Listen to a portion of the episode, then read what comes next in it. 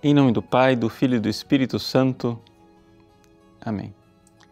Meus queridos irmãos e irmãs, no Evangelho de hoje nós vemos a perplexidade de Herodes diante da identidade de Jesus. Interessante nós notarmos que os evangelhos desses dias são evangelhos que vão nos colocando diante é, da dificuldade das pessoas de darem o passo na fé. Ou seja, nós vimos há dois dias atrás o evangelho de Nazaré, onde os parentes de Jesus tinham dificuldade de dar o passo na fé. Agora nós vemos a dificuldade de um rei, o rei Herodes, que começa a se perguntar quem é Jesus. E ao redor de Jesus, então, começa esta boataria, é? de que ele seria a reencarnação de algum profeta antigo ou de João Batista. Esta boataria vai culminar depois no evangelho em que Jesus pedirá a São Pedro, aos seus apóstolos, e São Pedro responderá em nome dos apóstolos: e vós, quem dizeis que eu sou? Sendo assim, Herodes nos serve como sendo esse tipo da consciência atormentada, não é? que não dá o passo da fé exatamente porque, para dar o passo da fé, ele precisa reconhecer o seu pecado, reconhecer que ele errou.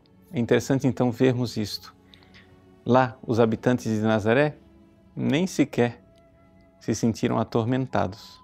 Eles simplesmente já decretaram: este Jesus que nós vimos crescer, ele não pode ser o Messias. Herodes, pelo contrário, ouve falar dos grandes milagres e portentos de Jesus e começa a ter uma propensão para reconhecer nele alguma coisa de divino, alguma coisa de sobrenatural, pelo menos alguma coisa de mágico, poderíamos dizer. No entanto, para que ele consiga realmente enxergar Jesus e dar o passo da fé, ele precisa bater no peito e fazer um meia-culpa e dizer: Minha vida foi toda errada até agora. Até agora eu vivi né, em uma união ilícita.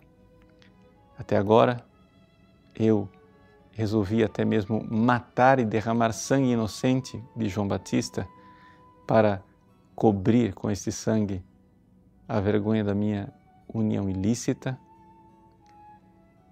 Herodes não quer se encontrar com a sua consciência, bater no peito e dizer: pequei. Se ele tivesse feito isto, ele poderia dar o passo da fé. Se Herodes tivesse feito isto, ele poderia ter se encontrado com Jesus de verdade. Ele poderia ter verdadeiramente mergulhado na verdade do Cristo. No entanto, ele não fez isso.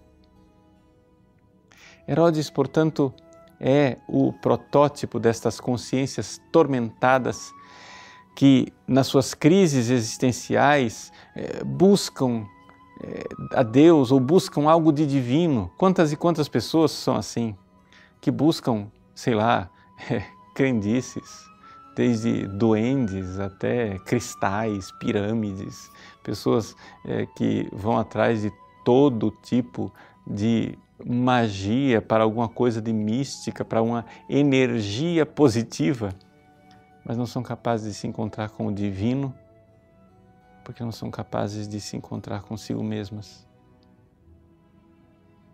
Herodes é assim. Se ele tivesse se encontrado com a sua consciência e mergulhado para ver a voz do Cristo que já falava dentro dele, ele seria capaz de reconhecer a voz do Cristo que pregava fora dele. É assim a conversão. São essas duas vozes que precisam ser ouvidas. Mas se nós não mergulhamos dentro de nós, se nós não queremos nos encontrar com a nossa miséria, para, uma vez mergulhados na nossa miséria, irmos mais fundo ainda e mais fundo ainda até ouvir a voz de Jesus que nos chama e que nos ama, nós nunca daremos o passo da fé, como iremos ver São Pedro dar. Mas, se é assim, ainda tem tempo. Nós podemos fazer isso. Faça seu exame de consciência, peça perdão dos seus pecados e peça a Deus todos os dias mais fé, mais fé. Ele certamente irá ouvir sua oração. Deus abençoe. Em nome do Pai, e do Filho e do Espírito Santo. Amém.